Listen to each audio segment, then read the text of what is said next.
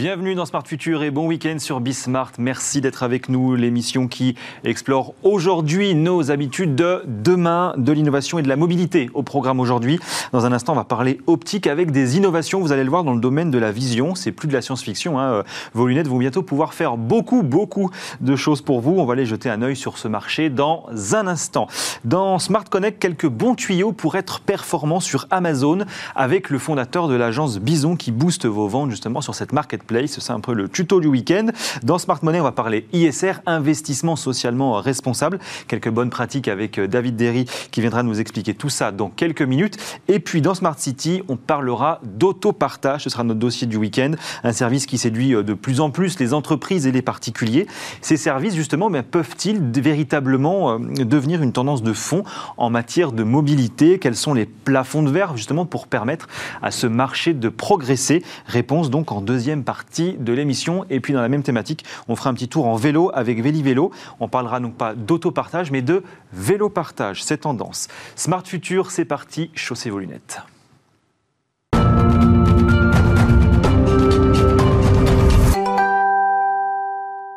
On va donc parler optique avec les innovations dans le domaine de la vision, parce que que ce soit chez les fabricants d'équipements d'optique ou bien dans le domaine de l'ophtalmologie, les avancées euh, scientifiques, médicales, techniques ne manquent pas. Alors promis, vous y verrez plus clair et ce sera le seul jeu de mots euh, ce week-end. Pour en parler avec nous, Philippe Perrard, bonjour. Bonjour. Merci d'être là. Vous êtes donc CEO, fondateur de LCLC, des lunettes intelligentes qui veillent sur vous et sur vos proches.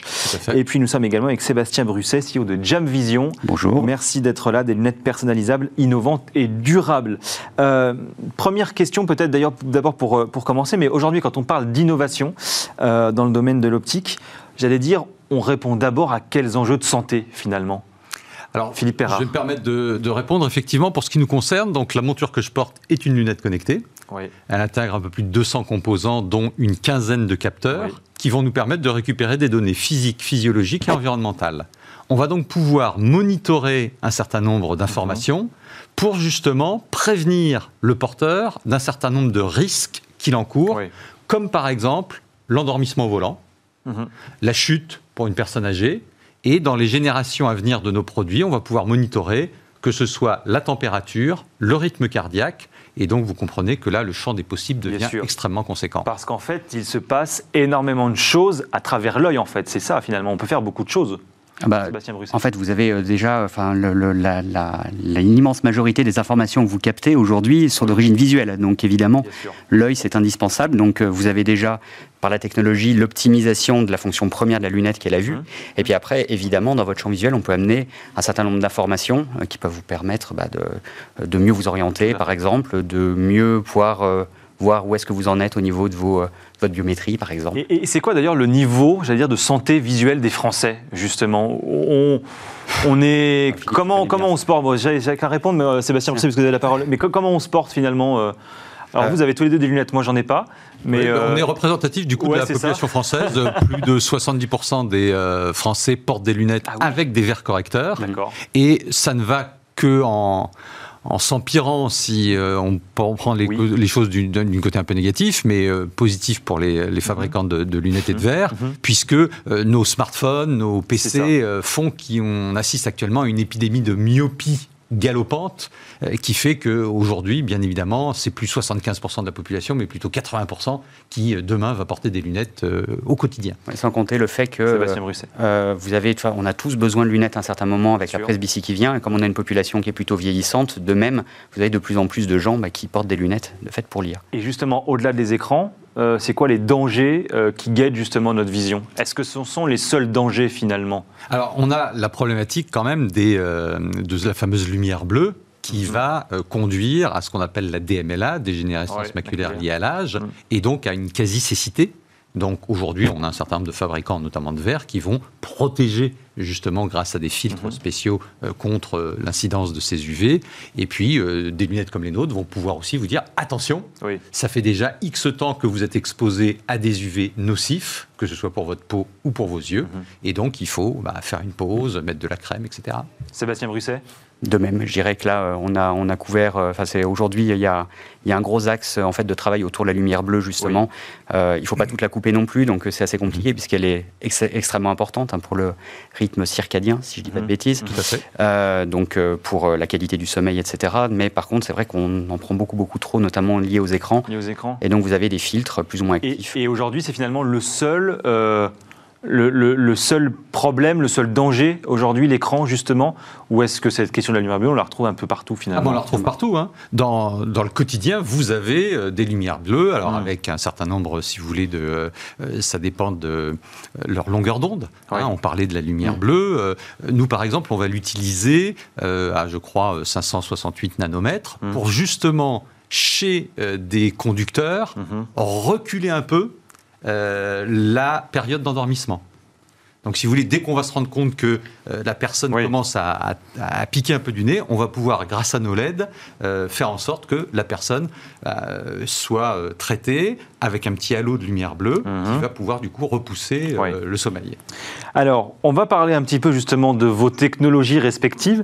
on va commencer avec vous, Sébastien Brusset, Brusset pardon, Jamvision. Vous avez développé alors des lunettes qui sont personnalisé, personnalisable en fait aussi. C'est ça, racontez-nous justement comment en ça fait, fonctionne. Euh, pour vous expliquer un petit peu la genèse déjà de ce projet, à la base, nous on est un studio de design spécialisé en optique lunetterie, donc depuis euh, un certain nombre d'années, euh, et on a à ce titre organisé le premier hackathon du monde de l'optique, et c'était un, hackathon international il y a deux ans.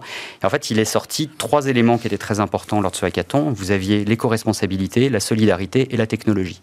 Et donc en fait, on a la possibilité de combiner évidemment ces trois piliers ensemble de la manière dont on le souhaite. Et nous, l'axe qu'on a choisi, euh, c'est pas nécessairement d'intégrer de la technologie, c'est plutôt servir de la technologie pour euh, limiter l'empreinte euh, qu'on va avoir mmh. écologique, et puis également s'adapter au mieux, on va dire, à la, personne, parce qu'en fait, on a tous des visages extrêmement différents. les lunettes sont de plus en plus standardisées, liées au, processus d'industrialisation, et donc nous, on est parti sur un principe en se disant, bah voilà, on veut limiter notre impact, donc on va partir sur des technologies qui nous permettent ce qu'on appelle la fabrication additive, plus que de la fabrication soustractive, donc l'impression 3D. L'avantage, c'est qu'on fabrique à l'unité et donc on peut aller au plus près euh, des besoins de la personne. Ça peut être vraiment du parfait sur mesure. Bien sûr. Et donc, ça a donné effectivement la capacité de produire des choses très personnalisées. Et c'est quoi l'apport de la technologie, justement, là-dedans? Eh ben, L'apport de la technologie, c'est justement les, tous les, processus de fabrication additifs, mhm. euh, notamment, qui aujourd'hui, en fait, on prend le contre-pied d'une hyper-industrialisation où on était obligé de produire en, volume extrêmement important. Là, aujourd'hui, grâce à ça, on a la possibilité d'envoyer un fichier et d'imprimer un fichier. Et donc, de fait, on peut vraiment faire des lunettes uniques.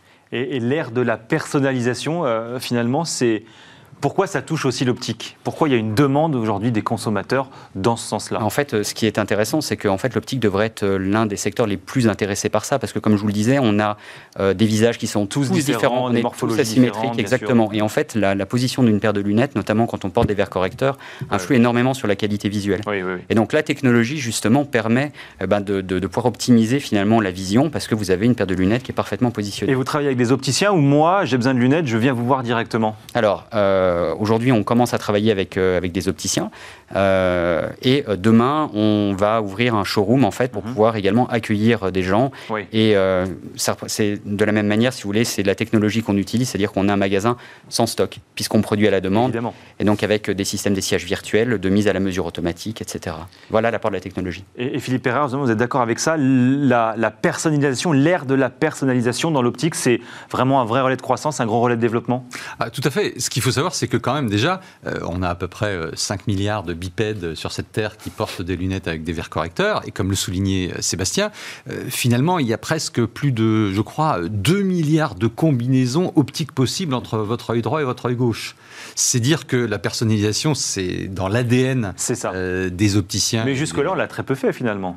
Alors, il y a quand même un certain nombre de fabricants de mmh. verres qui ont euh, fait des verres qui étaient de plus en plus sophistiqués, mmh, mmh. adaptés aussi à la façon dont vous vous comportez. Est-ce que vous êtes ce qu'on appelle un head mover ou un eye mover Et de ce fait, on adapte les verres, notamment progressifs, à ces différentes euh, façons de, se comporter. Bon, Jam Vision aujourd'hui, c'est quoi? C'est combien de salariés, combien de chiffre d'affaires depuis euh, la création justement, notamment de, de ces services-là particulièrement? J'imagine que c'était un tournant pour vous. Alors, c'est un, tournant en fait. C'est un, on a, on a lancé cette activité, enfin, on a, commencé à travailler sur la marque plutôt lors du précédent confinement, mhm. donc pendant le premier. Donc ça fait un peu plus d'un an maintenant. donc en fait, on est finalement en phase là maintenant de démarrage. Donc le chiffre d'affaires de Jamvision aujourd'hui, il est, il est balbutiant. par contre, la société Joe Studio en fait qui héberge Jamvision, on est aujourd'hui, on est une TPE, hein, on est 6 salariés, on fait à peu près 500 000 euros de chiffre d'affaires. Voilà. Et, euh, et, par contre, on ambitionne avec, euh, avec euh, Jamvision de vraiment voilà, grossir. Grossir. Et donc, c'est évidemment à, surveiller. Mm. Alors, effectivement, c'est intéressant parce que c'est le mariage aujourd'hui du digital, du numérique pour, au service de la création. Mais on peut aussi mettre de la technologie, du digital dans la, lunette, justement. Et c'est ce que vous faites chez, chez LCLC. Expliquez-nous finalement très concrètement euh, pourquoi je peux avoir, moi, appel, euh, faire appel pardon, à vos services Alors, je prends un cas d'usage très simple, hein, puisqu'il euh, y a plus de 40 millions de véhicules en France. tout le monde conduit ou est amené à, être conduit. je vais prendre le cas d'usage de l'endormissement volant. Oui. L'endormissement volant, le professeur Brémont, qui est la chef de service ophtalmologie de l'hôpital Necker à Paris, mhm. a en, 19, en 2016 fait un papier au Congrès mondial Larvaux d'ophtalmologie disant mhm. qu'il y avait un lien entre l'évolution de vos battements de paupières, la durée de vos battements de paupières et votre endormissement. C'est donc ce que nous nous sommes efforcés de euh, pouvoir comptabiliser dans nos montures. Et à l'intérieur des montures, on a des petits capteurs qui vont venir euh, surveiller ce qui se passe dans vos yeux. Et ça va être très simple, vous allez le voir euh, sur, sur l'écran de mon smartphone. Je vais cligner une fois des yeux, deux fois, trois fois. Je vais bailler, et je vais faire une micro-chute de tête. Tout ce que vous venez de voir d'apparaître ici sont ce qu'on appelle des patterns. Et ces patterns vont nous permettre de faire monter ou pas la jauge de l'application. Et lorsque on va avoir besoin de pouvoir euh, signaler au porteur qu'il est en danger, on va avoir, et dans la lunette, et euh, sur l'application, des niveaux d'alerte qui vont... Soyez vigilants. Dernier niveau, enfin avant-dernier niveau d'alerte. endormissement, veuillez vous arrêter dès que possible. Et enfin, comme vous allez le voir, d'accord, une petite sirène qui va sonner et en même temps que ce niveau 5 est atteint, on va avoir des messages qui vont pouvoir être envoyés aux passagers de la voiture. Mhm à votre femme ou à votre belle-mère en fonction de qui vous avez euh, choisi. qui on veut bien, voilà, c'est ça. ou notre service de téléassistance qui 24-24 va pouvoir euh, vous appeler, vous dire attention, on s'est rendu compte que vous étiez en train de piquer du nez, on vous a géolocalisé à tel endroit, à 250 mètres, vous avez euh, une aire de repos, on va converser avec vous jusqu'à ce que vous atteigniez cette aire de repos et vous allez pouvoir faire votre petite sieste et repartir tranquillement. Donc on est en plein dans la lunette connectée, évidemment. Euh, ça s'adresse à qui justement en priorité À n'importe qui Ou est-ce qu'il y a des publics aujourd'hui que vous visez particulièrement qui sont plus sujets ou qui ont plus besoin de vos solutions? Alors, on se rend compte que bien évidemment, euh, enfin qui n'a jamais été atteint par ce problème de mm-hmm. euh, mm. je sens que je pique du nez. Mm. On a bien sûr un, focus spécifique sur euh, les euh, chauffeurs, je dirais, professionnels, que ce soit les commerciaux, que ce soit les transporteurs. et puis, dans notre même lunette, compte tenu de tous les capteurs que nous avons, on a diverses autres fonctionnalités, comme par exemple la détection de chute, mm-hmm. ce qui peut être aussi intéressant pour des gens... Pour les seniors, par exemple Pour les seniors, bien évidemment, mais pour des gens qui font de la logistique aussi, mm-hmm. ou sur les chantiers, actuellement, on, on conduit un certain nombre de, pilotes euh, avec des gens comme l'Oxam, comme Total. Euh, et, justement, ça, coûte combien le, Parce que quand on achète la, monture, entre guillemets, on achète aussi le service, donc l'application, etc. Ça coûte forcément plus cher qu'une monture traditionnelle, entre guillemets. Eh bien non. Euh, aujourd'hui, notre, notre souci, ça a été effectivement de, de changer de modèle, d'avoir un modèle un peu disruptif, qui mhm. fait que notre produit est, est, commercialisé à moins de 400 euros, je dirais, au prix public. D'accord. Et pour l'abonnement, euh, pour ce qui concerne par exemple l'application euh, conduite, mhm, euh, mhm. on est à 29 euros par an pour avoir l'assistance 24-24. Ah oui. Et pour ce qui concerne la chute des seniors, là c'est un marché un petit peu plus sophistiqué et on est à 21 euros, je dirais, d'abonnement mensuel avec le leader qui est Tunstall Vitaris et qui en moins d'une minute va pouvoir réagir et prendre les mesures pour secourir la personne. Et alors justement, on le voit, mais ça, vous le voyez tous, euh, tous, et notamment euh, euh, tous les deux, Sébastien Musset, on voit bien que la tendance aussi de fond, c'est quand même la lunette qui qui, qui accompagne, qui porte assistance, qui porte secours. Ça, vous le sentez aussi un petit peu quand vous regardez le marché? Alors oui, enfin en fait, ce qu'on sent surtout, à mon avis, c'est on va dire l'optimisation de fonctions très spécifiques en fait via la lunette. C'est-à-dire que ce, que ce sur quoi travaille Philippe aujourd'hui est d'ailleurs très très abouti. Oui. Vous avez un certain nombre de, de, produits qui commencent à arriver sur le marché avec, grâce à, des sensors qui sont intégrés, qui détectent vos chutes. Et mhm. après, vous avez de mhm. l'optimisation aussi de la fonction première de la lunette. C'est quelque chose d'assez fort aujourd'hui. On commence à voir plus différents acteurs qui arrivent, comme par exemple, alors quand je dis optimisation de la fonction, par exemple une paire de lunettes de soleil, eh ben, si on la rend plus intelligente, c'est elle s'adapte automatiquement tout de suite euh, à la luminosité, par exemple. Donc c'est des intégrations de technologies euh, électrochromiques. Euh, vous avez aussi des technologies qui visent à faire la focale en fait automatiquement. Donc mhm. fini les verres progressifs demain, mais vous avez le verre qui s'adapte automatiquement. La mise au point comme sur un appareil photo, une caméra. Exactement. Et donc ça, c'est ce qu'on a. Enfin, à mon sens, c'est vraiment des lunettes intelligentes. Euh, donc euh, ça reste des lunettes. Hein. c'est la même fonctionnalité qu'une paire de lunettes. C'est ça. Mais ça le fait mieux, plus vite.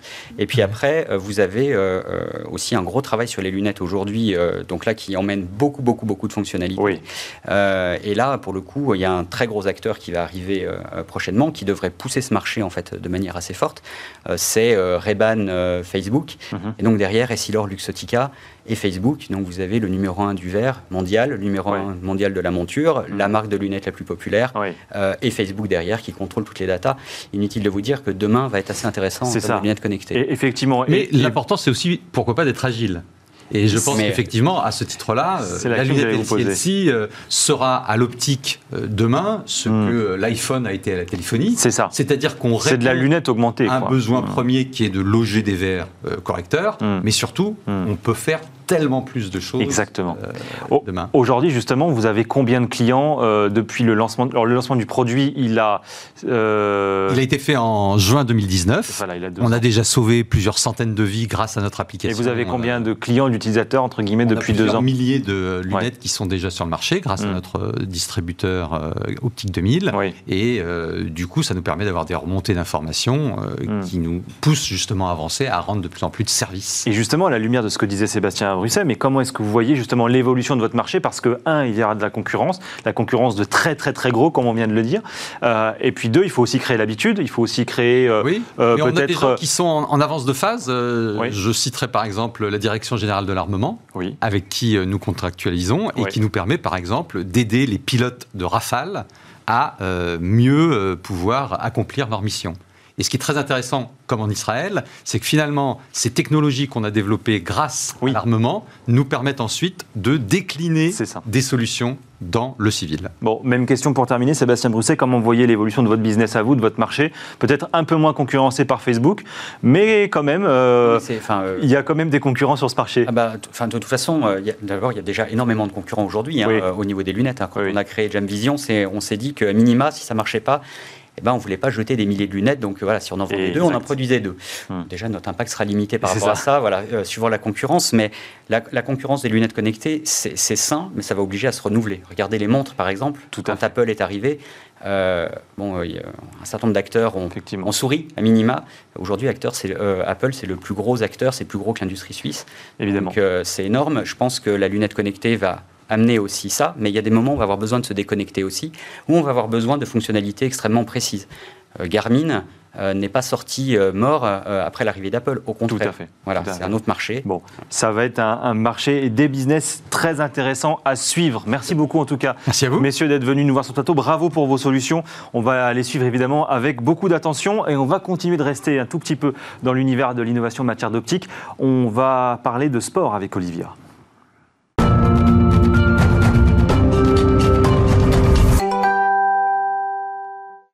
Horizon 2040 comme chaque week-end dans Smart Future pour aller plus loin sur notre sujet du jour avec Olivia Hieré-Dobré. Bonjour Olivia. Bonjour Julien. On va parler donc évidemment toujours d'optique. on a vu l'application avec nos invités sur tout ce qui était euh, santé, notamment sur tout ce qui était euh, senior, mais les lunettes connectées, elles veulent aussi révolutionner la pratique du sport.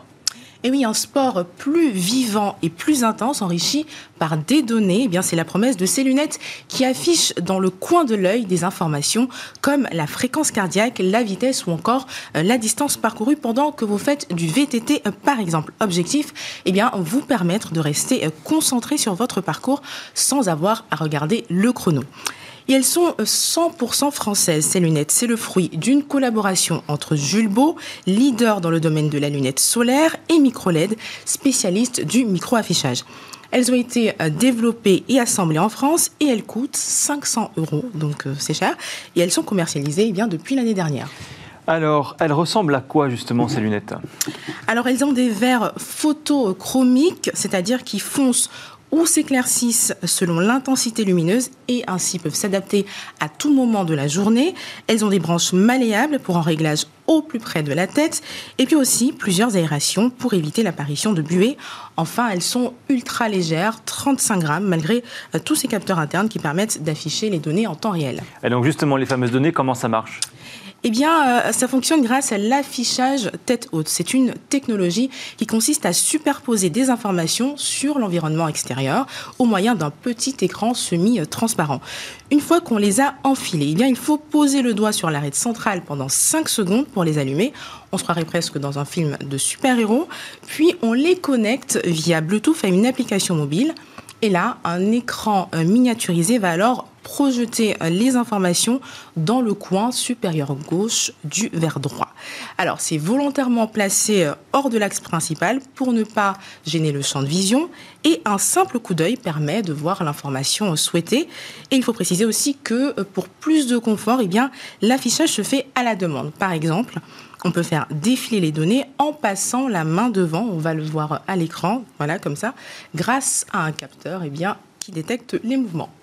Alors, ah bah oui, effectivement, c'est presque la science-fiction, ça c'est clair. Euh, alors bon, ça effectivement c'est un budget, euh, c'est quand même presque made in France, c'est assez techno, mais la vraie question, euh, bah, en fait, c'est quoi l'avantage pour les sportifs? Eh bien, là où les trackers eh bien d'activités traditionnelles sous forme de bracelets, par exemple, obligent les sportifs à détourner le regard de la route, eh bien, ces lunettes leur permettent de rester focus sur leur objectif et ça leur donne aussi eh bien, la possibilité d'agir sur le moment lors d'une compétition ou lors d'un entraînement eh bien, pour améliorer leur performance. Et ils ont combien d'heures d'autonomie? 12 heures. 12 heures d'autonomie, donc euh, c'est bon, on peut faire des longues sorties en VTT ou pour faire des longues courses, effectivement. Merci beaucoup, Olivia, d'être venue nous voir. Bon week-end, et puis évidemment la semaine prochaine dans Smart Future. Retrouvez Smart Money au cœur de Smart Future avec eToro, leader mondial des plateformes de trading social.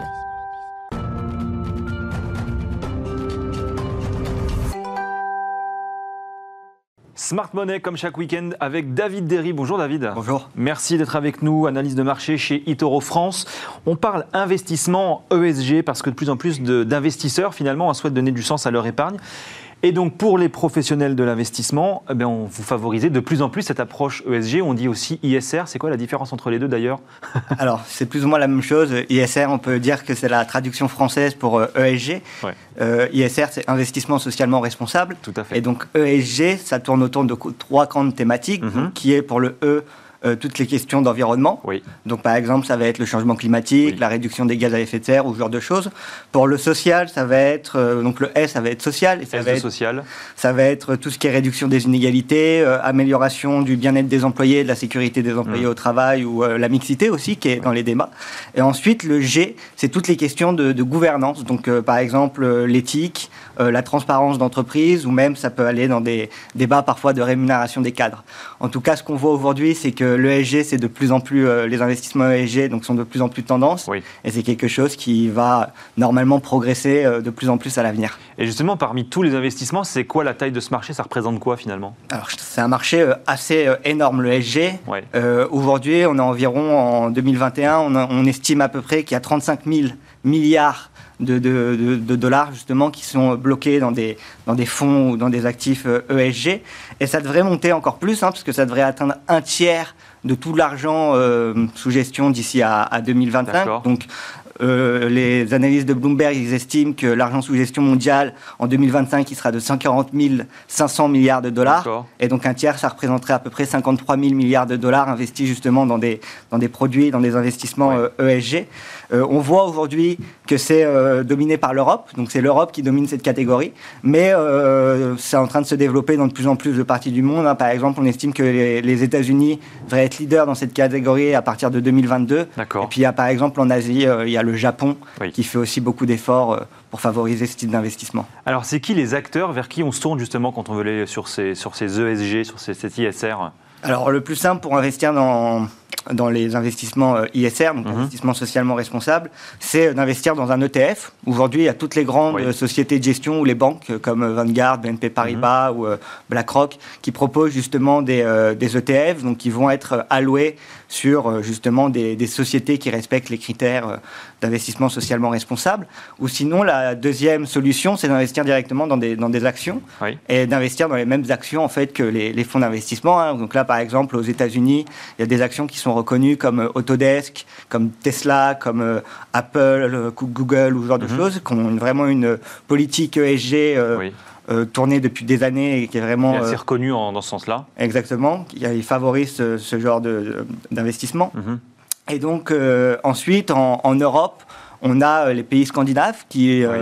sont vraiment leaders dans cette catégorie. Et puis on voit qu'il y a de plus en plus d'acteurs qui font des efforts. Hein. Par exemple, il y a Total récemment euh, qui s'est renommé en Total Energy et qui justement fait de plus en plus d'efforts pour répondre aux critères ESG. Mais alors ça, c'est comme dans n'importe quel investissement, il y a un encadrement, il y a des règles, il y a une réglementation quand même.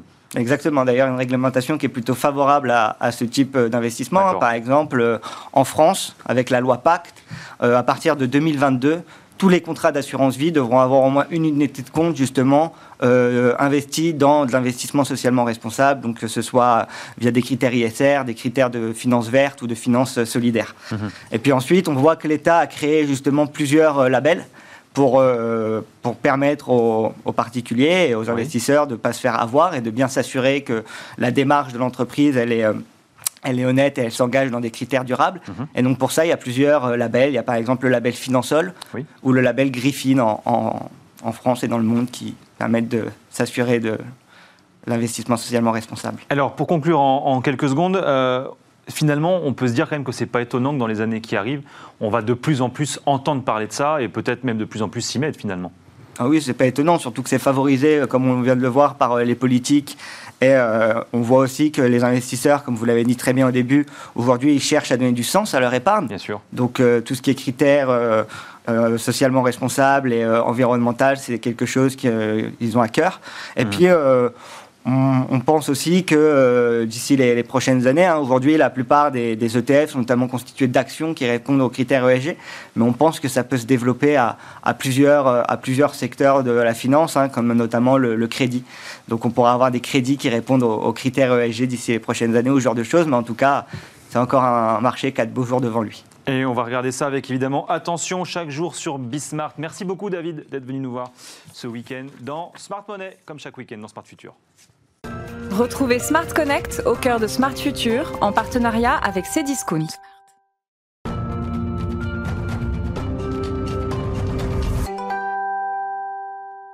Rendre les marques performantes sur Amazon, c'est le défi que s'est lancé l'agence Bison et son fondateur est avec nous ce week-end dans Smart Future. Bonjour Guillaume Rigallo. Bonjour Julien. Merci d'être avec nous. Alors, je vais vous dire une chose, moi je suis étonné parce que j'entends dire depuis un moment que toutes les marques veulent fuir Amazon et vous, vous avez créé une agence pour justement les aider à vendre. Alors, où est finalement, alors j'allais pas dire la vérité, mais... Euh, on nous disait toutes les marques veulent fuir Amazon parce que pendant le confinement, ils ont gagné trop d'argent, ils ne payent pas leurs impôts en France. Mhm. Pourquoi les marques continuent d'investir sur Amazon et de se mettre sur Amazon? Alors c'est une légende urbaine, c'est que les marques euh, se désintéressent d'Amazon. Le point, c'est pas, dire, c'est même pas le sujet des marques, c'est le sujet des consommateurs qui sont sur Amazon.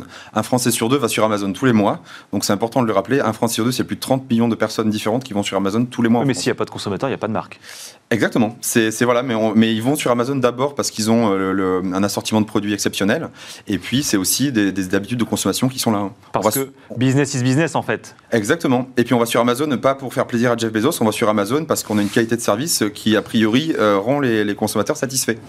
Bon alors finalement, c'est quoi votre métier? C'est euh, du e-commerce, c'est du marketing, c'est du, du, SEO, c'est un peu tout ça à la fois? Exactement, c'est un peu tout ça à la fois. En fait, euh, euh, aller sur Amazon, ça peut paraître simple quand on est une marque, mais en fait, pour toutes celles qui s'y frottent, si je puis m'exprimer ainsi, c'est assez complexe. Il y, a, il y, a, beaucoup de choses à définir, il ne faut pas se tromper. Donc il faut vraiment être bien définir la stratégie qu'on va mettre en place, ensuite opérer cette stratégie. Donc ça, c'est vraiment notre rôle. Nous, on va aider les marques à, à, à structurer déjà bah, leur, leur, positionnement, à construire leur, leur portefeuille produit et ensuite à activer tout ça. On va vraiment piloter au jour le jour le compte de la marque sur Amazon. Alors oui, c'est le passage incontournable, mais qu'est-ce qu'il y a de si différent par rapport à une autre marketplace euh, euh, connue ou moins connue d'ailleurs? Parce qu'en en fait, il y, a, déjà beaucoup plus de concurrence, donc il y a une forte audience, ça c'est le, point positif, mais le, point plus négatif, c'est qu'il y a une forte concurrence, c'est que les, les, consommateurs sur Amazon sont très exigeants, les, ils sont très vigilants sur les notations, sur la, qualité de service. Donc, donc pour une marque, ça, ça, implique aussi une structuration interne. Il faut être capable d'opérer ça, mhm. parce que on peut aussi se planter hein, si on si on si on respecte pas un peu les, les, les, contraintes que nous impose aussi bah, le, le, le, monde, le monde actuel. Comment on rend aujourd'hui, j'allais dire, une marque performante sur Amazon euh, Si moi je me lance dans ma, je lance ma marque de casquette, euh, bon, je dis ça au hasard, c'est l'été, j'en vends. Euh, qu'est-ce que vous allez me dire de bon, On va essayer, on verra. qu'est-ce que vous allez me dire de faire justement?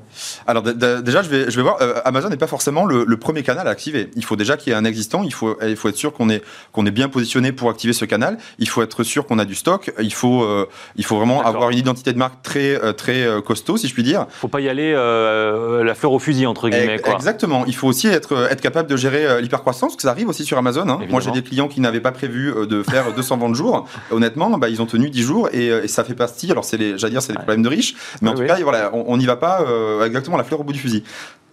Et, euh, c'est aussi parce que finalement Amazon est une marque qui a un peu ses codes, euh, ses, usages, côté du coup consommateur. Vous, ce que vous expliquez un petit peu tout à l'heure, en fait, il y a quand même effectivement un public qui est vigilant à beaucoup de points, notamment celui de la notation. Tout à fait. En fait, il faut vraiment comprendre, euh, Jeff Bezos a, vraiment réussi à inscrire ça dans l'ADN du groupe Amazon, c'est client first. Ça pareil, c'est pas une légende urbaine, c'est vrai. C'est d'ailleurs pour ça que les gens mmh. sont aussi fidèles à mmh. l'écosystème Amazon. C'est parce qu'en fait, ils savent qu'ils sont en tant que client, le client a toujours raison, raison chez Amazon. Donc, quelles sont la, contrepartie de ça vis-à-vis de tout euh, l'écosystème les, dont fait partie, les agences, les fournisseurs, les transporteurs et les marques, bah, c'est que le niveau est très haut. ça implique une rigueur constante et très élevée. Donc euh, voilà, quand on y va, il faut aussi être prêt à, euh, à, euh, à, se, à, se, à, tenir le rythme. Quoi. Bien sûr. Bon, aujourd'hui, combien de clients, combien de chiffres d'affaires C'est quoi un peu vos projets justement là dans les... Alors aujourd'hui, euh, donc on a fêté nos 4 ans il y a 2 mois. Ça, 4 ans, euh, Donc on est une jeune, une jeune entreprise, mais on a, on a dépassé les 50 collaborateurs la semaine dernière. en termes de chiffre d'affaires, on est autour de 5 millions d'euros. On fait x2 tous les ans. Donc cette année, on vise, voilà, on vise le 10. Et vos clients, c'est qui finalement? C'est des toutes petites marques comme moi avec ma marque de casquette ou c'est des très gros, Alors, des très gros annonceurs On en a. notre, force, on est vraiment capable de s'adapter à, tout type de client, peu importe son, sa taille et son niveau de maturité vis-à-vis du digital et vis-à-vis des marketplaces. Euh, le cœur de, notre clientèle, c'est vraiment des, des, jolies PME françaises, mmh. des gens qu'on va trouver dans, chez Auchan, chez Leclerc, etc., mmh, mmh. Qui, euh, qui, ont déjà mis un pied dans le digital ou, euh, ou alors un talon. Mais qui ont besoin d'être très accompagnés sur ce sujet Amazon. Tout à fait, qui ont besoin de, bah, de structurer parce qu'ils voient aussi que la concurrence est là. Alors la concurrence française, européenne, mais surtout la concurrence étrangère. Et honnêtement, ils sont très bons, donc il faut vraiment aussi se mettre au niveau parce que ça va vite, quoi. Et les places sont de plus en plus chères. Et en trois secondes, mais vraiment trois secondes, les projets de développement, c'est quoi? Les projets de développement, on a, on a activé l'Amérique du Nord il y a quelques mois. Mhm. Donc, euh, donc voilà, on aide les marques françaises à aller en Amérique du Nord. Et puis on prépare Q3, Q4. Là, c'est Noël, c'est maintenant qu'il faut se préparer parce que parce qu'il faut vraiment euh, anticiper euh, à fond. Noël se prépare au mois de juillet dans le commerce, ça c'est sûr. Merci beaucoup d'être venu nous voir. Guillaume Ringalo, fondateur de l'agence Bison, parce que ça rime avec Amazon. Exactement, voilà ce qu'on m'a expliqué. merci d'être venu nous voir dans Smart Future ce week-end.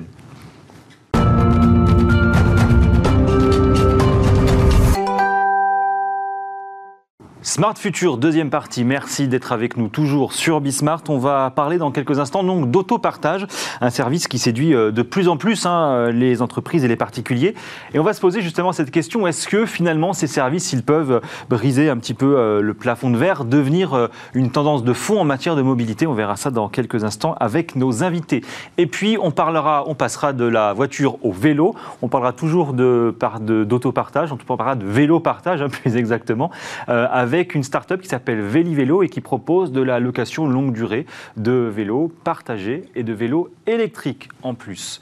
Merci d'être dans Smart Future. C'est parti pour la suite. Réinventons la mobilité de demain dans Smart City avec SEAT. On va donc parler d'autopartage parce que 44% des Français y ont déjà eu recours, principalement dans les grandes métropoles. Et vous allez voir que le service hein, euh, de plus en plus pour sa flexibilité d'utilisation et pour ses accents aussi euh, écologiques. Alors, est-ce que ces services, finalement, ils peuvent véritablement devenir une tendance de fond en matière de mobilité? Et puis, quels sont finalement les plafonds de verre à briser pour euh, permettre à ce marché de progresser? Les réponses aujourd'hui avec Pascal Roux. Bonjour. Bonjour. Vous êtes euh, avec nous par euh, les joies de la Visio, euh, président de Mobility Tech Green, un fournisseur de solutions de mobilité en autopartage. Merci d'être là et nous sommes en plateau avec Jean-Christophe Gianesini. Bonjour. Bonjour. Co-fondateur de EcoDev, conseil des organisations en matière justement de développement durable et donc aussi de mobilité. On y reviendra évidemment. on va, si vous le voulez bien, tous les deux commencer finalement par expliquer ou réexpliquer d'ailleurs peut-être ce que c'est que l'autopartage parce qu'en en fait, euh, finalement, euh, Jean-Christophe Giannini, on, distingue plusieurs usages. L'autopartage, c'est assez large finalement. Oui, tout à fait. Vous avez des, usages qui ont, été euh, plutôt à l'initiative de collectivités ou de territoires pour proposer des alternatives au transport en commun ou à la voiture mmh. individuelle thermique. et puis, vous avez des initiatives plutôt également à l'échelle des organisations, des entreprises, qui, peuvent promouvoir ce type de, services en alternative à la voiture de fonction. Mmh. Et puis enfin, les, les usages entre particuliers qui euh, fonctionne très bien aujourd'hui et qui se développe euh, majoritairement du coup euh, pour proposer de la location entre particuliers. Aujourd'hui, c'est quoi Pascal Roux la photographie du marché de l'autopartage en France à, l'instant précisément où on se parle? Nous, notre, notre spécialité, c'est l'autopartage en entreprise, c'est-à-dire que l'idée pour nous, c'est de, de, mutualiser les voitures qui se trouvent dans, dans les parcs d'entreprise d'une façon générale, on peut dire que les voitures sont utilisées de 1 à 2 heures par jour au maximum, que ce soit dans l'entreprise ou par les particuliers. Mhm. Et l'idée, c'est de, de, mutualiser ces voitures de façon à partager la ressource, de façon à ce qu'elles servent de plus en plus. Et justement, Jean-Christophe Degenidi, vous êtes d'accord avec ça? Aujourd'hui, ce sont des véhicules qui sont euh, utilisés sur des temps finalement très courts quand on parle d'autopartage.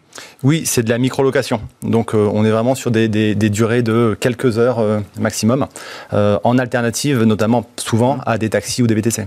Et j'étais assez étonné finalement que quasiment un Français sur deux ait déjà eu recours à ce type de service. C'est assez étonnant, non? Ça se développe quand même depuis, depuis des années. Ça fait depuis 2011 que l'autopartage se développe réellement, que ce mhm. soit en, entreprise ou euh, à l'échelle d'agglomération. On a entendu parler du service Autolib, euh, Bien sûr. de son succès comme de ses difficultés. difficultés. Mais ça avait quand même séduit. Et exactement, ça avait quand même séduit, je crois, 50 000 personnes à l'époque en Ile-de-France.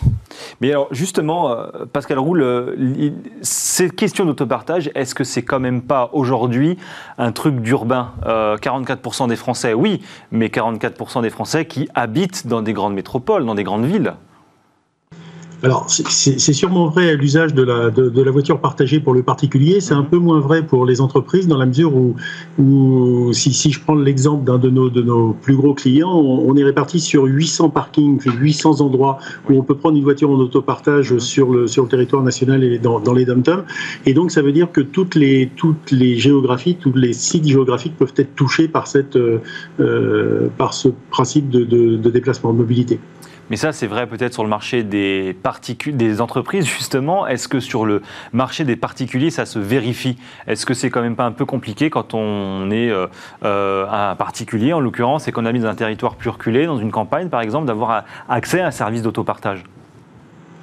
Alors, bien évidemment, toutes les, expérimentations qui ont été faites jusqu'à présent se basent sur les très grandes villes. En revanche, on commence à voir de plus en plus dans des territoires un peu reculés, euh, dans des départements qui ne sont pas concernés par des grandes métropoles, de plus en plus d'initiatives collectives de, véhicules d'autopartage euh, à destination des particuliers qui sont organisées par les communes, qui sont plus ou moins importantes. D'ailleurs, on a des, par exemple en Bretagne des, communes de 10 000 habitants qui commencent à proposer des solutions d'autopartage. Aujourd'hui, Jean-Christophe Genesini, qui est-ce qui utilise principalement ces services-là? Est-ce qu'on a, alors je ne sais pas, mais une typologie type ou un, client type, entre guillemets, un utilisateur type? Hmm, pas réellement. Pour, pour, revenir sur votre précédente question, euh, évidemment, en milieu urbain, il y a quand même beaucoup plus d'usages, ce qu'il faut qu'il y ait une réelle tension, euh, de, que ce soit en termes de, disponibilité d'espace de parking, de mhm. stationnement, mhm. euh, d'alternatives à la voiture type transport en commun ou autre, pour pouvoir se permettre de se passer de son véhicule. Et donc, c'est beaucoup, beaucoup compliqué en milieu rural. et donc, forcément, on est plus sur une typologie de profil type 20 jeune, euh, qui n'a pas forcément besoin ou envie d'avoir un véhicule personnel.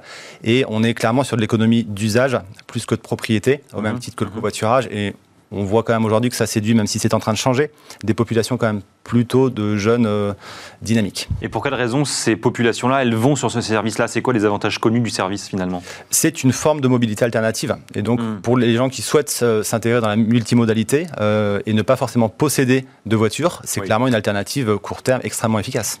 Euh, Pascal Roux, justement, on parlait des particuliers, mais du côté des entreprises aujourd'hui, comment ça, prend ce marché finalement? Comment vous vous percevez, comment vous regardez aujourd'hui les demandes des sociétés, des entreprises pour ces services-là pour leurs salariés?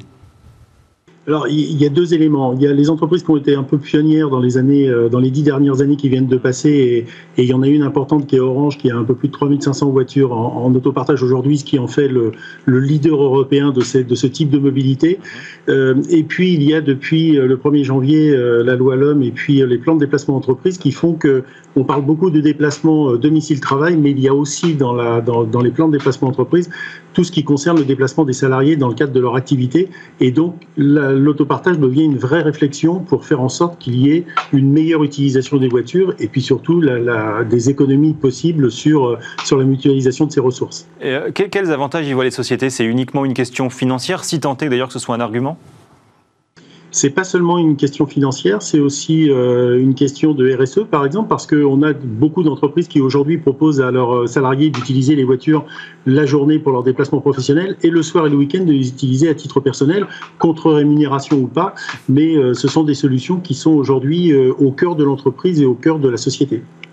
Jean-Christophe Dionésini, vous êtes d'accord avec ça? Aujourd'hui, les entreprises, elles ne font pas ça que pour des raisons purement économiques, disons? Oui, ça répond à une réelle attente euh, des, nouvelles générations. Mmh. Euh, vous avez aujourd'hui beaucoup de cadres euh, qui se voient proposer une voiture de fonction encore dans le package de rémunération, mmh. qui n'en ont pas l'utilité et ni le besoin et du coup qui, les entreprises sont obligées d'adapter leur offre par rapport à ces catégories de population et notamment de proposer bah, des alternatives souvent qui sont euh, des véhicules en autopartage quand on en a besoin et potentiellement des compensations financières, ce qu'on appelle le cash or car euh, dans les pays anglo-saxons. Mhm. On a la possibilité de voir euh, d'avoir un avantage en nature de type financier à la place de son véhicule de, de fonction. À la place de son véhicule. Est-ce que c'est aussi, allez, on va dire une question de marque employeur, une question d'image écolo? Est-ce que ça fonctionne aussi ça? Est-ce que c'est un bon argument? Alors, l'image écolo fonctionnera à partir du moment où l'usage est réellement réduit. Si vous parcurez le même nombre de kilomètres en véhicule autopartage et véhicule de fonction, c'est exactement pareil. Mais oui, ça a tendance, et ça, il y a beaucoup d'études qui le prouvent, à réduire l'usage. Oui. Mm. Bon alors on va justement parler un petit peu de, mobilité green, euh, Pascal Roux, parce que euh, justement quand on parle d'entreprise, quand on parle de fournisseurs euh, de solutions d'autopartage pour les entreprises, évidemment vous répondez présent. Ça représente vous aujourd'hui combien de clients, combien de véhicules en circulation? Alors, c'est un peu plus d'une centaine de clients et c'est euh, un peu plus de 7000 véhicules. C'est 7200 véhicules aujourd'hui euh, sur le, territoire européen, puisqu'on est présent dans plusieurs pays d'Europe. Et vous le disiez effectivement tout à l'heure, il y a euh, la loi LOM, la loi d'orientation euh, des mobilités, qui régit et qui aussi oblige de plus en plus, euh, qui met des cadres en tout cas sur les déplacements professionnels, aussi bien, vous le disiez, domicile-travail que interprofessionnel pendant sa, sa, journée. Est-ce que pour vous, j'allais dire, c'était un, un boost fondamental pour votre business? Est-ce que ça a accéléré un petit peu votre marché? Indéniablement, oui, ça a été, ça a été un élément relativement important. Uh-huh. et, et, je pense que la, le, Covid a aussi été euh, une difficulté pour, euh, pour créer, euh, pour, pour, développer notre activité, mais aussi un, fabuleux accélérateur en sortie de Covid pour réfléchir à, à, faire les choses autrement et à et optimiser les ressources dont on dispose. Pour quelle raison, justement? Je n'ai pas entendu la question. je disais pour, pour quelle raison finalement la Covid a été un boost aussi en termes de prise de conscience pour votre marché? Alors je pense qu'il y a deux éléments. Il y a euh, un, un élément économique qui fait que les entreprises se sont trouvées dans une situation difficile et si elles doivent se représenter demain, elles sont en train de chercher des, des solutions pour essayer de, euh, de, travailler autour de ça, donc euh, essayer de dépenser moins d'argent ou d'avoir moins d'investissement. Et la deuxième chose, c'est le fait qu'il y a une prise de conscience sur sur les éléments qui font que la voiture n'est peut-être pas euh, euh, une nécessité absolue et, votre interlocuteur le disait sur les jeunes générations euh, ne reflètent pas en fait ce qu'ils souhaitent dans le package salarial qu'ils peuvent avoir et donc ce partage a été pris en compte d'un point de vue aussi écologique qu'économique. Alors justement, euh, Jean-Christophe Génédini, on, le disait, alors la loi LOM, donc la loi d'orientation des mobilités, euh, alors qui prévoit 10% euh, de véhicules à faible émission d'ici 2022 sur les parcs automobiles des, entreprises, 50% d'ici 2030 pour les flottes de plus de 100 véhicules. Donc c'est quand même, pas contraignant, mais ça met quand même un certain nombre de cadres, un certain nombre de, réglementations. Est-ce qu'il fallait ça? Est-ce qu'il fallait nécessairement, entre guillemets, en passer par là pour inciter les entreprises à accélérer sur ce sujet-là? Alors c'est une bonne question. La, progression elle a été faite en deux étapes. Euh, il y a eu dans un premier temps la loi de transition énergétique pour la croissance verte en 2015 qui a été quand même le premier cadre au plan de mobilité mmh. euh, pour euh, obliger les entreprises considérées comme émettrices, émettrices et mmh. générant beaucoup de trafic à l'échelle de leur territoire à intégrer les sujets de mobilité via le plan de mobilité employeur entreprise. La LOM a changé un petit peu de prisme parce qu'elle a introduit ces sujets-là à l'intérieur du dialogue social. C'est-à-dire que maintenant le, le volet QVT des négociations annuelles obligatoires Mhm. Euh, à l'échelle d'une organisation doit obligatoirement intégrer les sujets de mobilité pour les mhm. structures de plus de 50 personnes ayant une représentation syndicale. Et donc forcément, ça prend plus de poids à partir du moment où c'est porté par la direction des ressources humaines dans le cadre de, des négociations, euh, là où avant c'était beaucoup à l'échelle d'un site. Et donc, on voit que ça, ça, y a une voie qui est plus importante aujourd'hui. Et alors, concrètement, euh, Pascal Roux, comment on met en place ce type de solution? Moi, je suis chef d'entreprise, j'ai un besoin, je viens vous voir, qu'est-ce qui se passe? Comment je fais?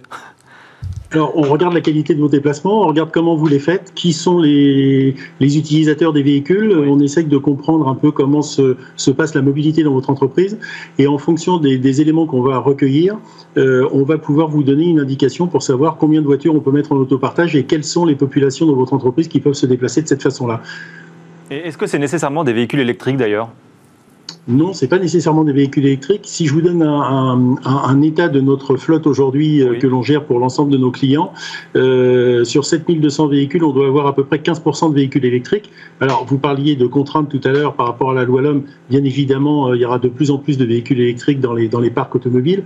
Mais aujourd'hui, ce n'est pas le cas. Il y a une vraie prise de conscience de la ressource, qu'elle soit électrique ou thermique. Mais il y a une question de la ressource, mais est-ce que ça veut dire pour autant que les entreprises vont devoir ou ont intérêt ou vont vouloir finalement aussi aller sur ce, type d'énergie pour les déplacements de leurs salariés? Un intérêt, oui, sûrement. Euh, une obligation, euh, quasi certainement, puisque puisqu'on n'a pas le choix d'avoir des voitures propres. Alors quand on dit voiture propre, c'est euh, ça va être hybride pendant un temps si, si on considère que la voiture hybride fait partie des voitures propres, mais ça va être hybride pendant un temps et après on passera directement à l'électrique. Et on peut imaginer demain, comme les constructeurs nous ont annoncé que que 100% de leur, leur, leur, fabrication, si je prends Renault, PSA ou, Volkswagen, ont annoncé qu'en 2035 ils n'auraient plus un moteur thermique dans leur dans leur production. Euh, on va indéniablement vers cette voiture, euh, cette voiture électrique. Ça coûte combien pour une entreprise un véhicule en autopartage? Alors, euh, si on le ramène à l'utilisation au mois, on est aux alentours d'une trentaine d'euros. Avant négociation avec l'entreprise? Oui. Évidemment. Jean-Christophe Gianesini, qu'est-ce qu'elle vous demande, finalement dans la même veine, mais qu'est-ce qu'elle vous demande, les entreprises qui viennent vous voir et qui ont des problématiques de, de cet ordre-là? Pourquoi elles viennent vous voir finalement? Elles viennent nous voir bah, dans un premier temps pour avoir des données. Euh, c'est intéressant de, pouvoir euh, comparer, comprendre. Voilà, exactement, comprendre quels sont les besoins, euh, savoir voilà, comme il le disait, quel type de véhicule, euh, demain être capable de déployer un forfait mobilité durable, mhm. euh, bah, pour combien de collaborateurs, combien est-ce que ça va me coûter, mhm. euh, quel est l'impact potentiel, quels vont être mes indicateurs potentiels de suivi, etc. Et donc être capable de, de, quantifier ça et d'objectiver en fait ces éléments-là peuvent servir de base aux négociations et peuvent permettre de suivre la démarche et de l'ancrer dans le temps. Mhm. Et il existe des incitations fiscales justement pour les entreprises qui ont ce genre de comportement vertueux entre guillemets? Pas réellement. Il y en avait via la, LTECV, la loi de transition énergétique pour la croissance mhm. verte, pour l'achat de flottes de vélos, sur lesquels il y avait des réductions sur euh, l'IS. Euh, mais sinon, c'est principalement euh, des, avantages pour promouvoir les modes alternatifs, au même titre que le forfait mobilité, où on a un montant, une assiette de déduction de charges sociales. Bon, alors, de manière générale, que l'on parle des entreprises ou, ou des particuliers, c'est quoi aujourd'hui encore les freins à lever, finalement, pour développer ce marché? Est-ce qu'il y a encore quelques quelques, voilà, quelques freins à lever, quelques plafonds à, de verre à, briser, justement pour que ça devienne de plus en plus populaire parce qu'on a le sentiment qu'effectivement, on le disait en début euh, de séquence, c'est quelque chose de, pour l'instant d'assez jeune, de plutôt urbain, euh, même si quelques territoires, euh, on va dire dans les campagnes, en province, commencent à, à s'y mettre. Mais est-ce qu'il y a encore quelques, voilà, quelques freins, quelques obstacles à lever? Il faut que l'autopartage soit une brique d'un système de mobilité qui permette d'être aussi performant que la voiture. le véritable enjeu, il est là. À titre personnel, j'ai fait le choix de ne plus avoir de voiture depuis maintenant trois ans. Mhm. J'avais à l'époque une borne Autolib juste en bas de chez moi. C'était une super alternative. Depuis la fin d'Autolib, il n'y a aucun système d'autopartage aussi performant qui soit proposé à l'échelle de la région Île-de-France, par exemple. Et donc, bah, c'est un problème parce que sur certains types de déplacements, de déplacements pardon, notamment les trajets banlieue-banlieue en général, mhm. on se retrouve sans réelle alternative. Donc après, on a évidemment les taxis, les VTC ou les transports en commun quand ils existent, relativement longs. Mais tant qu'on n'aura pas un maillage finalement d'offres de mobilité ultra complet, ben, la voiture reste euh, une alternative plus rapide. Pascal Roux, vous êtes d'accord avec ça? C'est d'abord le premier frein, c'est une imbrication globale, une réflexion globale, un schéma global? C'est clair, c'est une évidence. D'abord, il y, a deux autres choses qui sont relativement importantes. C'est la propriété, c'est-à-dire qu'en fait, on est quand même dans un pays propriétaire de sa voiture parce qu'on a des constructeurs automobiles. Et la deuxième chose, c'est la disponibilité des véhicules. Quand on parle d'autopartage, on se rencontre en, entreprise notamment que les collaborateurs nous disent Moi, je veux avoir, une voiture quand j'en ai besoin. Et on s'aperçoit que les systèmes d'information qu'on met en place pour, permettre de, réserver les véhicules et, d'optimiser la ressource, euh, permettent d'avoir une voiture disponible quasiment quand on veut. Mais ça, c'est un vrai frein euh, psychologique pour la personne en se disant euh, et si je n'avais pas de voiture au moment où j'en ai besoin. Et est-ce que vous avez le sentiment l'un et l'autre, c'est un peu la question lobbying, que le pouvoir public en fait assez justement? Qu'est-ce que vous avez envie de leur dire, Pascal Roux ouais, il, ils en font jamais assez parce que je pense qu'on avait, on avait prévu nous un développement qui soit beaucoup plus important que ça, mais les pouvoirs publics n'en font jamais assez. Mais euh, je, pense qu'il faudrait, euh, il faudrait travailler sur cette, euh, sur cette politique globale, ce que disait votre intervenant, cette politique globale de mobilité, de façon à ce que tous les éléments que sont le covoiturage, l'autopartage, les déplacements en vélo, etc., soient imbriqués dans un vrai plan de mobilité qui nous permette d'être complémentaires et non pas concurrents. Euh, Jean-Christophe est d'accord avec ça Le pouvoir public en fait jamais assez Il faut davantage d'incitation oui, c'est sûr, il faudra aller beaucoup plus vite. Euh, on, voit que les choses évoluent, mais on a le, sujet autopartage faisait partie des discussions déjà du Grenelle 1 à l'époque, puis mmh. ensuite du Grenelle 2 via le label autopartage qui avait été conçu à l'époque. C'est pas ce qui a permis le développement de la pratique. Euh, et en réalité, on voit que la mobilité partagée, l'autopartage typiquement, au même titre que le covoiturage, a beaucoup évolué. Bien sûr. Mais pas suffisamment vite mais justement, dans, alors ici il y a ce sujet-là, mais est-ce que dans le temps qui nous reste, euh, très rapidement donc, est-ce que c'est pas aussi une question culturelle? On est en France, un pays qui aime l'automobile, qui aime la voiture, qui aime posséder une voiture. Est-ce que c'est pas ça d'abord le premier frein pour convertir et développer ce business-là? Très rapidement. Jean-Christophe Évidemment, on a un pays qui est un parti latin et, euh, forcément, c'est avoir une belle voiture pour un homme, c'est un signe de réussite sociale. Euh, c'est pas une Rolex, mais c'est une voiture. Et du coup, bah forcément, quand on aura cet état d'esprit, euh, bah, ça va mettre du temps à changer les comportements. Bon, euh, Pascal Roux, en un mot pour terminer, le mot de la fin, mais c'est quoi justement vos objectifs de croissance, de développement avec Mobility Green. Mobility Tech Green alors c'est d'arriver à doubler le, parc de véhicules, ce qui mmh. devrait se faire euh, dans un, dans un laps de temps de 3 à 4 ans, parce que les entreprises ont vraiment pris le, le, relais de notre développement pour pouvoir, pour pouvoir avancer. Et c'est surtout faire en sorte de, euh, de continuer à progresser de progresser sur le marché européen parce que, euh, parce que là, il y a aussi des pays qui sont un tout petit peu plus en avance que nous, même si la France est quand même un des pays phares, j'allais dire, dans, le, dans le domaine de l'autopartage en tout cas B2B, entre les entreprises. Bon, eh bien, merci beaucoup à vous deux d'être venus nous voir sur ce sujet-là. Et évidemment, ça fera l'occasion d'autres débats parce que c'est un sujet qui est euh, passionnant et d'actualité plus que jamais. Merci, merci beaucoup à vous deux d'être venus nous voir aujourd'hui. Dans Smart Future, on passe de la voiture au vélo.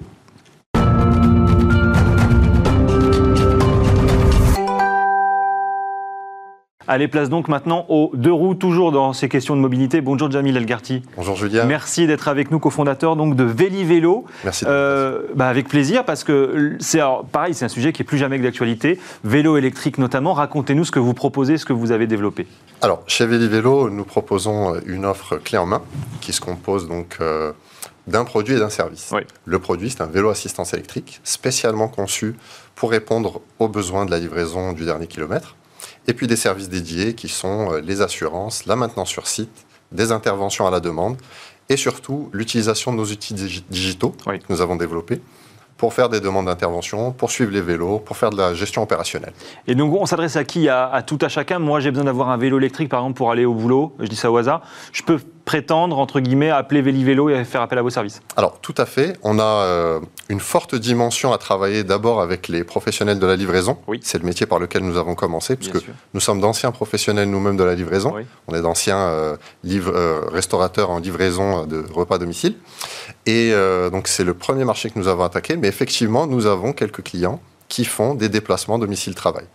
Parce que sur la partie, j'allais dire B2B, la partie de la livraison, entre guillemets, vous le disiez effectivement en introduction, mais aujourd'hui, le cœur du sujet, c'est la fameuse logistique du dernier kilomètre. Tout à fait. Euh, on n'a pas de problème pour faire faire 7500 euh, km un colis euh, dans un cargo, mais par contre, le dernier kilomètre dans, entre deux quartiers, entre deux rues, c'est le plus compliqué aujourd'hui. Ça reste très problématique. Vous avez des, des, des, camions ou des camionnettes qui livrent deux, trois C'est effectivement un problème. Il faut optimiser la livraison à tout prix. C'est plus que jamais le sujet.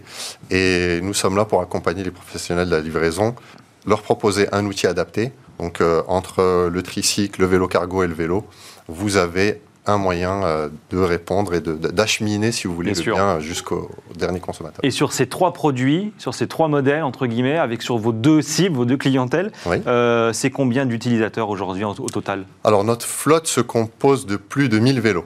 on a dépassé la barre des 1000 vélos tout récemment, mhm. Euh, avec des clients euh, très divers qui font autant euh, de la restauration rapide que de la distribution de colis mhm. Mhm. ou des petites courses qui sont des nouveaux acteurs comme, comme les dark stores.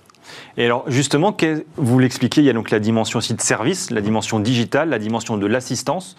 Euh, qu'est-ce que ça comprend Et puis surtout, l'autre question, c'est comment vous trouvez un modèle économique, comment vous arrivez à gagner de l'argent aujourd'hui sans, j'imagine, au moins pour les particuliers, afficher des prix euh, de location de LDD, parce que c'est une question de LDD finalement, plus que jamais, euh, pas trop onéreux. Alors, nous avons commencé d'abord dans nos propres restaurants. ça nous a permis d'éprouver le modèle et euh, de voir les coûts sur place, ce qui nous a permis de travailler notre pricing. C'est ce qui fait qu'on a un modèle viable et qui tourne. Euh, et qui est intéressant pour nos clients. On est d'anciens restaurateurs, on a fait, si vous voulez, pour schématiser, la proposition qu'on aurait aimé qu'on nous fasse quand nous, nous étions euh, également des professionnels de la livraison. comment justement vous regardez un petit peu l'évolution de ce marché-là aujourd'hui? Vous dites donc 1000 utilisateurs aujourd'hui, principalement sur Paris, j'imagine?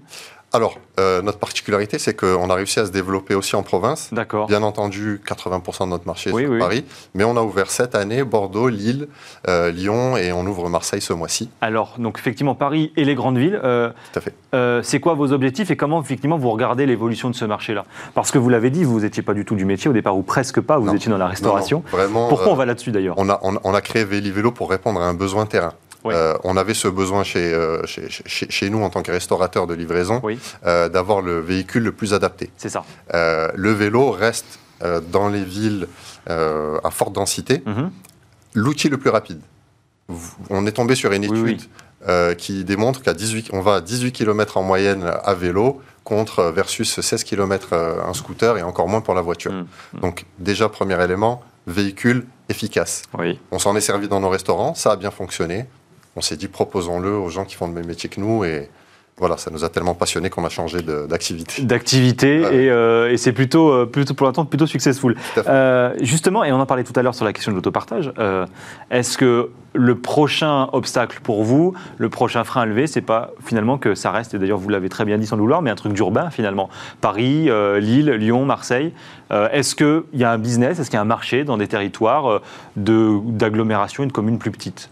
Alors, euh, nous, euh, comme c'est ce qu'on a expérimenté de notre côté, on est très cash avec nos clients. On sait que le, il y, a une multitude de véhicules et chaque véhicule a son utilité dans une zone donnée. Euh, le vélo reste pertinent en zone urbaine, dans des circonférences, voilà, d'un certain nombre de kilomètres. Si vous devez livrer des, des, villes un peu plus rurales, euh, là, je vous encouragerais à prendre un autre type de véhicule. Effectivement, ou peut-être pour des clientèles particulières éventuellement. en 10 secondes, parce qu'il nous reste vraiment 10 secondes, est-ce que la Covid, ça a été aussi un accélérateur? On a dit, il y a beaucoup de Français qui se sont remis au vélo. Alors, très rapidement, ça a été euh, génial en, termes d'opportunités, parce que ça a ouvert les yeux aux gens sur le vélo. Par contre, ça a créé des pénuries et euh, on n'arrive pas à répondre à la demande parce qu'il y a une pénurie de, vélos, d'outillage et, de, matières premières. Un peu des problèmes de riches quand même. Simplement. C'est totalement des problèmes. Bon, et tant mieux pour vous. Merci, beaucoup, Jamil Elgarti, d'être venu nous voir, donc cofondateur de Véli Vélo. Merci de nous avoir suivis dans Smart Future. Vous retrouvez Thomas Hugues la semaine prochaine aux commandes de l'émission. Bien évidemment, à très bientôt sur Miss Smart. Belle journée. Ce programme vous a été présenté par SEAT.